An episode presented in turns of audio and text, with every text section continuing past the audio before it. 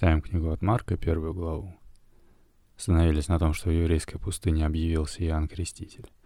Это пророк, который был в Израиле прямо перед Иисусом. И он крестил евреев для оставления грехов. И тут может возникнуть вопрос, во имя кого он крестил, если Иисус еще не объявился. То есть креститься можно было еще до Иисуса Христа, еще до того, как Иисус умер и воскрес. Я, например, думал, что крещение — это от слова «крест». И максимум я бы понимал, что слово «крест» — это от слова «христ». Крист, крест. Например, Иисус Христос по-английски будет Jesus Christ. То есть «кхрист», если по буквам. Раз еще до Христа можно было креститься, то интересно было бы понять, что вообще означает крещение. Давай посмотрим. Напишу в поиск. Крещение — это...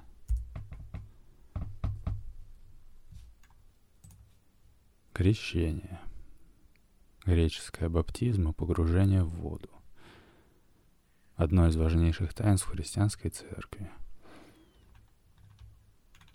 У иудеев существует твила, обряд омовения в микве, очищающий от ритуальной нечистоты. Миква — буквально скопление воды — водный резервуар, в котором производится омовение твила с целью очищения от ритуальной нечистоты. Твила. Ритуальное очищение в иудаизме. Твила послужила основой для христианской практики крещения. Интересно. Прозвище Иоанна. Креститель на иврите хамадбиль, а на греческом баптист означает погружающий в воду, потрясающе. Мы говорили, что сегодня в христианстве есть разные направления. Есть католики, есть православные, есть баптисты и так далее. И оказывается, вот что означает слово «баптисты». Я даже помню, видел человека в футболке с надписью «баптайст». Я тогда подумал, что он типа обращенный к баптистам, и, похоже, это значило крещенный или крестившийся, можно сказать. Интересно было бы все названия так потом понять, потому что, допустим, название свидетелей Иеговы тоже становится понятно, когда знаешь, что Иегова или Иегова или Яхве — это одно из имен Бога в Ветхом Завете. Получается, что баптисты — это значит от греческого слова «баптизма», что означает погружение в воду, что сегодня является крещением. Однако, вот как мы прочли — Основой для христианской практики крещения послужило твила — ритуальное очищение в иудаизме, то есть в еврейской религии. Напомню, что это сейчас есть христианство. А когда Иисус жил, не было христианства, в Израиле другая религия. И в этой религии был храм, были священники, была Библия. Слово «Библия» проще понять, если вспомнить слово «библиотека». И это сейчас есть Новый Завет. А когда Иисус жил, Библия была тем, что сейчас называется Ветхий Завет. Вернее, еврейская Библия называется Танах. Это сокращение от трех еврейских слов, можно посмотреть еще раз. Танах. Принятое в иврите название еврейской Библии. Акроним названий трех ее разделов. Тора, Невиим и Ктувим. То есть Пятикнижие, Пророки и Писания. И когда мы читаем тут в Новом Завете фразу, что сбывается что-то, как написано у пророков, то это означает, что это написано в разделе «Пророки» в Танахе, в разделе «Невиим». То есть слово «Танах» — это акроним. А акроним тут можно нажать и посмотреть. Это вид аббревиатуры, который образуется начальными звуками. То есть сокращение, которое образуется начальными звуками. Например, российские железные дороги сокращаются как РЖД, произносятся как РЖД.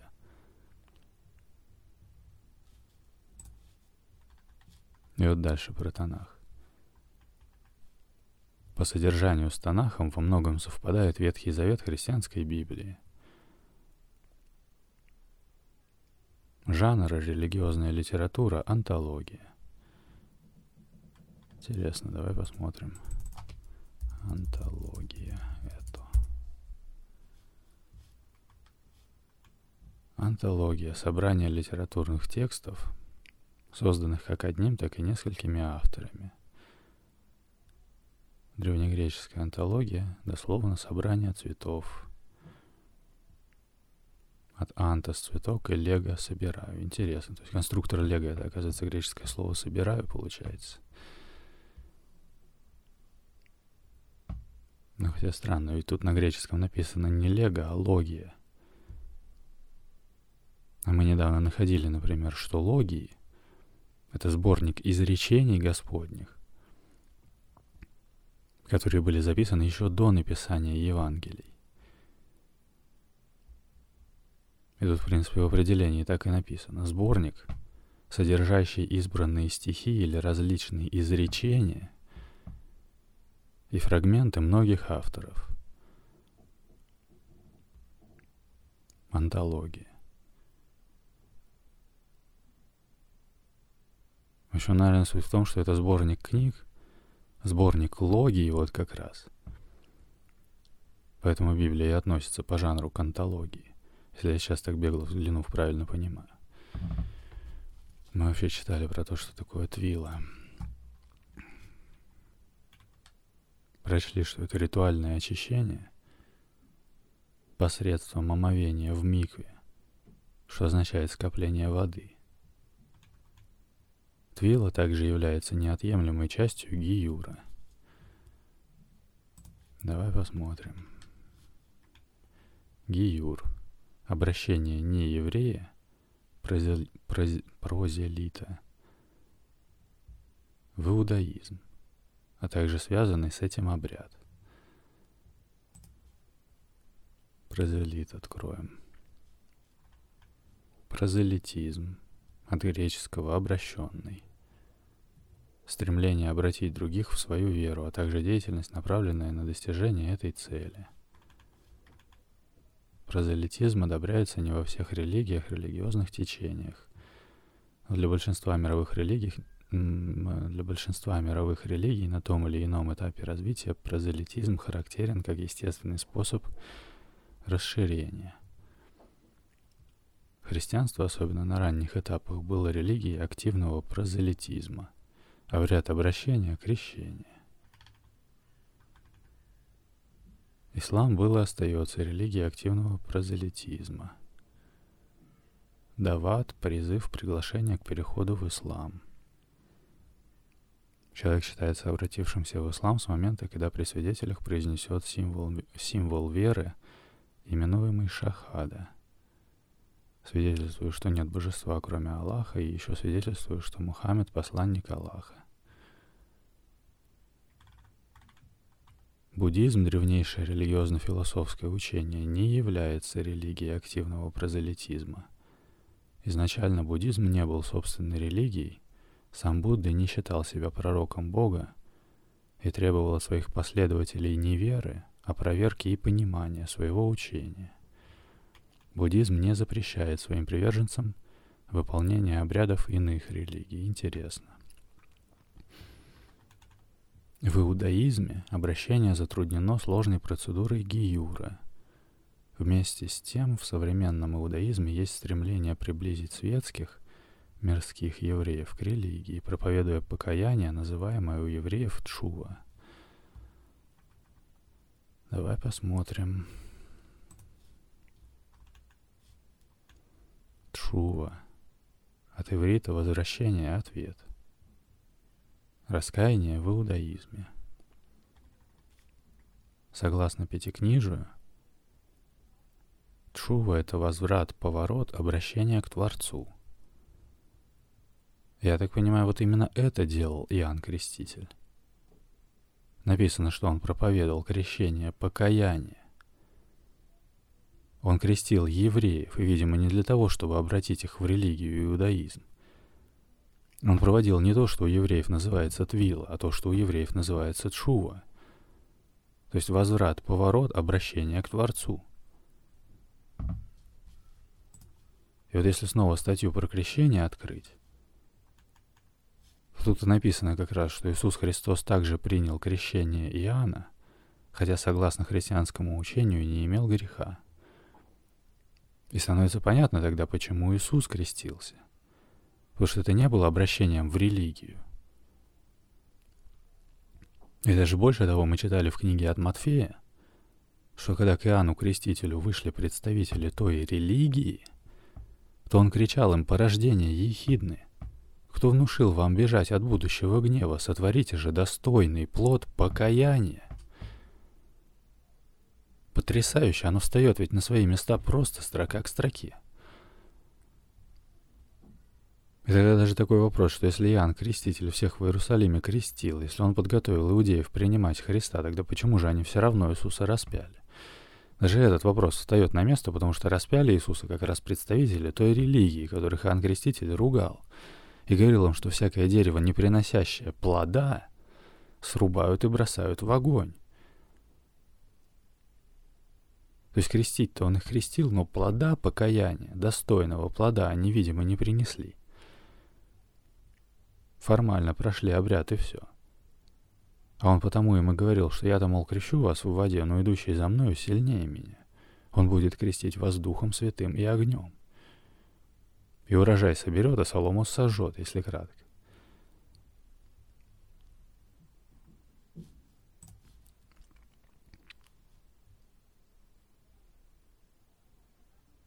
И дальше Иоанново крещение таким образом стало прообразом и проповедью христианского крещения, подготовкой к пришествию Христа народа Божия. И отсылка на книгу «Деяния апостолов» — это книга дальше в Новом Завете. То есть, согласно Новому Завету, христианское крещение должно быть по образу Иоаннова крещения, того крещения, которое принимал сам Иисус, которое у евреев называется «чува», что означает «возврат, обращение к Творцу». Это тогда звучит очень правильно. Тут еще написано про Шува. Маймонид считал, что полное раскаяние Шува Гмура достигается тогда, когда человек, попав в условия, позволяющие повторить прежний проступок, способен воздержаться от него великолепно.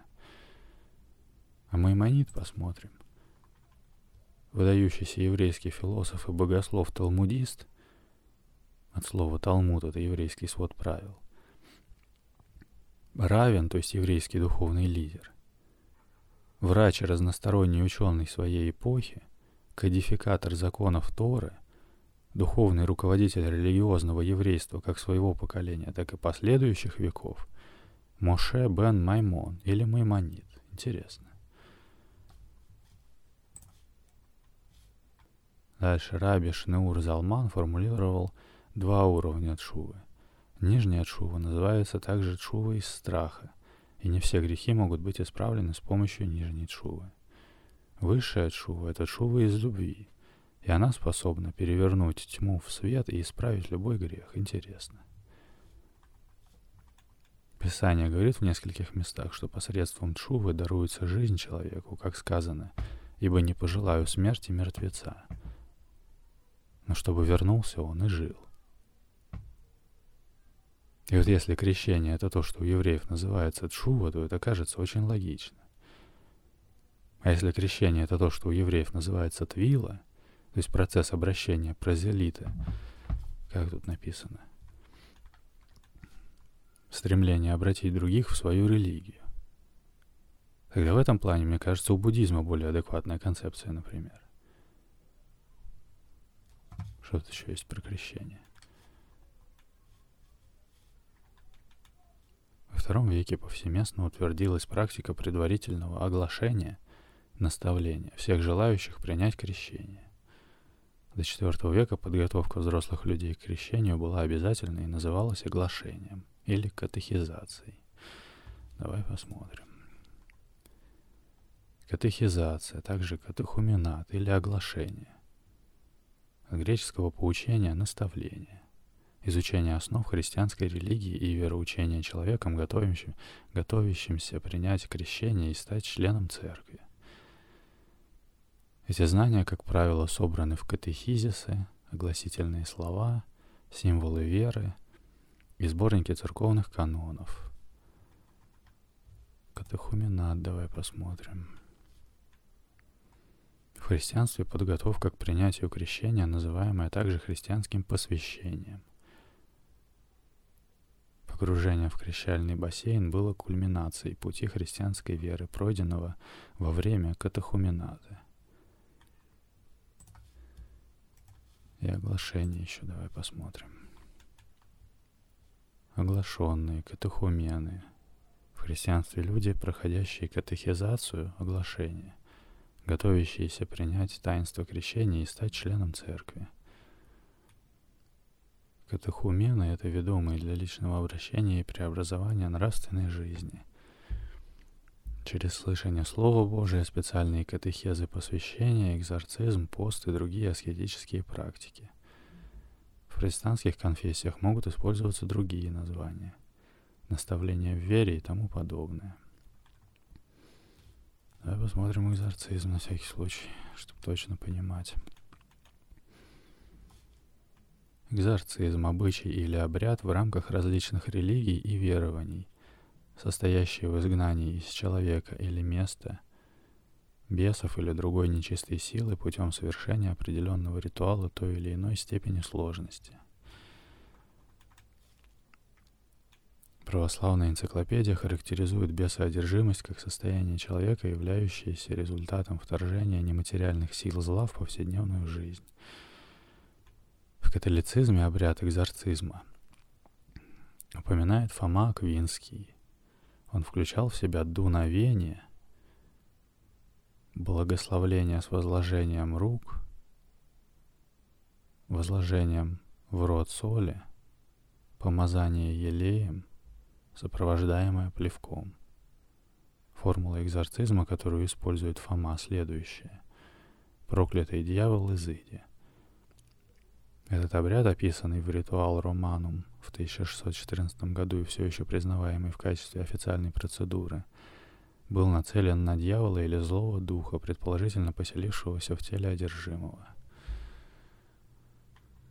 Э, в общем, экзорцизм, в смысле, как обряд изгнания духов, я так понимаю. Можно посмотреть еще. Напишу в поиск экзорцизм. Экзорцизм от греческого экзорцизм – связывание клятвой.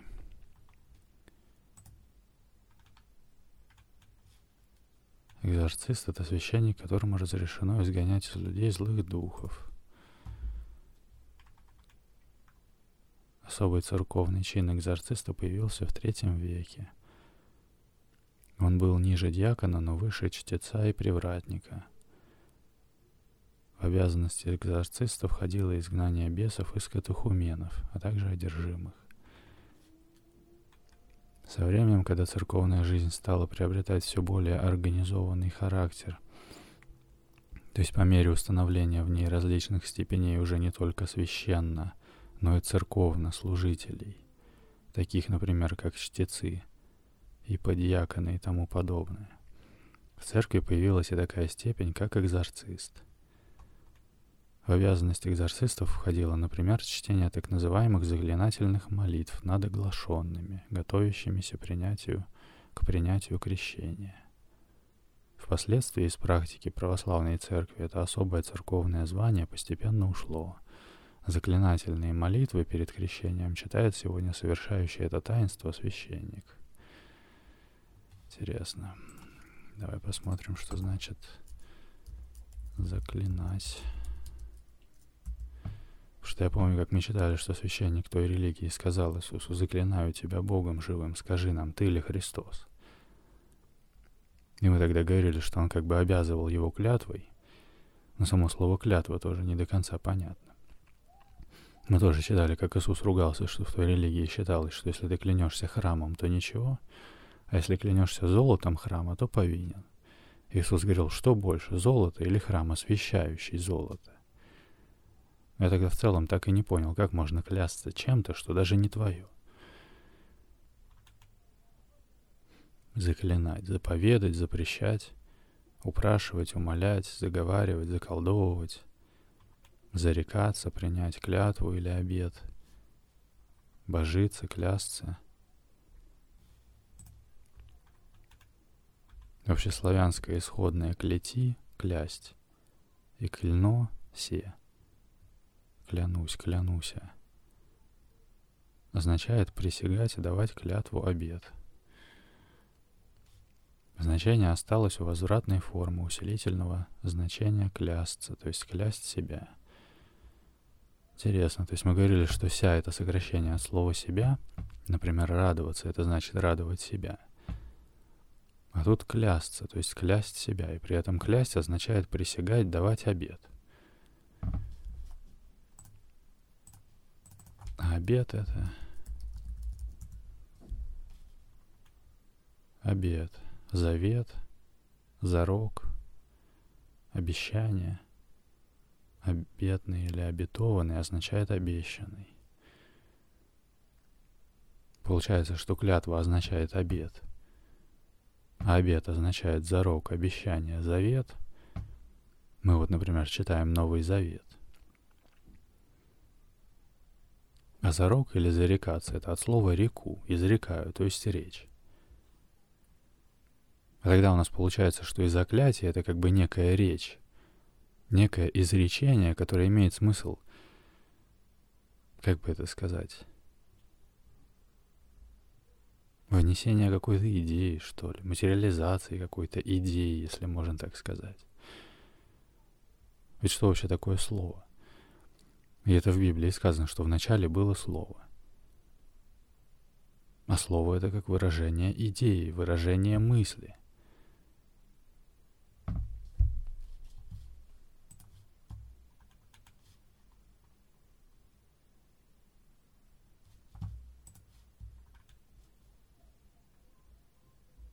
И вот еще про экзорцизм. Греческий экзорцизмус.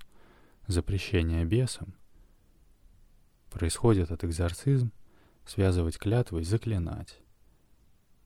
Процедура изгнания бесов или злых духов, известная во многих религиях с глубокой древности, например, в индуизме и верованиях шумеров. Практикуемая ныне в иудаизме изгнание дебука, души злодея, исламе изгнание джина, и ряде христианских конфессий. Интересно. Любопытно, что в исламе это изгнание джина, как в христианстве изгнание демона, например. Хотя при этом по тем же сказкам Аладдина, допустим, мы знаем, что джины это были не то чтобы демоны. Можно посмотреть тоже. Джин это. Джины. Духи в арабской мифологии. Согласно вероучению ислама, они не воспринимаемы ни одним из пяти основных органов чувств человека. Интересно, потому что практически в каждой религии те боги или те духи, которые были до этой религии, начинали почитаться за демонов, а джины — это духи в арабской мифологии. То есть, видимо, в мифологии арабов, которая была до появления религии ислам, тут написано, что в исламе джины считаются слугами шайтана. Шайтан, если открыть. Шайтан. Заблуждение, отдаление. От северо-западно-семитского корня сатан буквально быть враждебным обвинение. В исламском богословии представитель категории злых духов, враждебных Аллаху и людям. После дня суда Шайтаны вместе со своим господином Иблисом обречены на адские муки. Иблис в исламе имя джина, который благодаря своему усердию достиг того, что был приближен Богом и пребывал среди ангелов, но из-за своей гордыни был низвергнут с небес. После своего низвержения Иблис стал врагом людей, сбивающих, сбивая верующих с верного пути —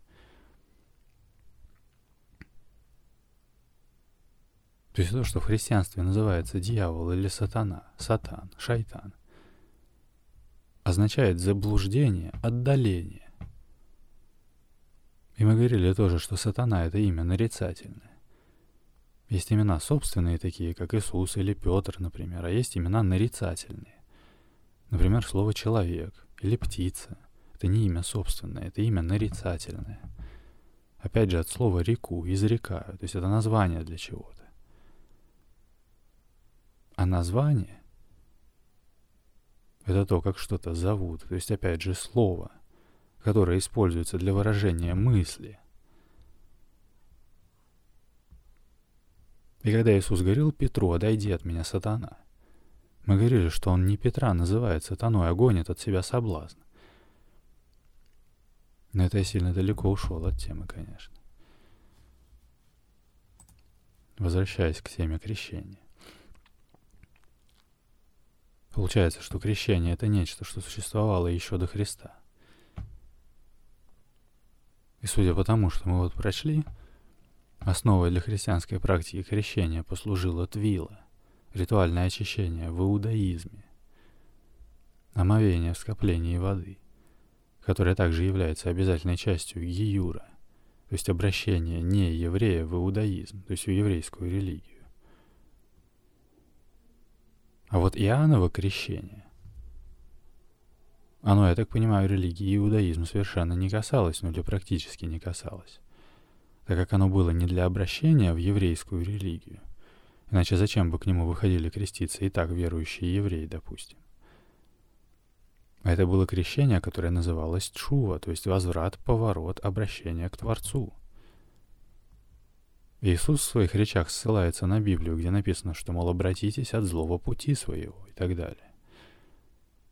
Или даже Иисус говорил, что широкие врата и путь, ведущие в гибель, многие идут ими, и узкие врата и путь, ведущие в жизнь. То есть это обращение от злого пути, ведущего в гибель, на путь возвращения к Творцу, ведущему в жизнь. И вот именно это и является тем крещением, которому учил Иисус, я так понимаю. Тем крещением, которым сам Иисус крестился. Которое было еще до христианства, а значит не могло быть обрядом обращения в христианскую религию.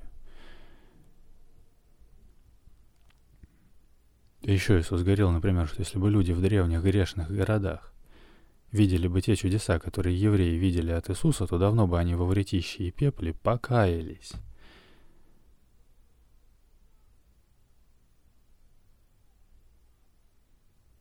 У евреев покаяние могло сопровождаться тем, что они надевали колючий мешок на голое тело, вретище. Голодали, то есть постились.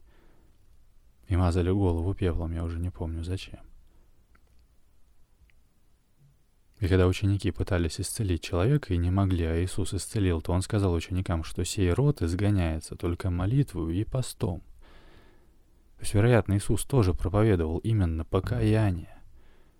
То, что называлось чува, а не твила, если я правильно понимаю.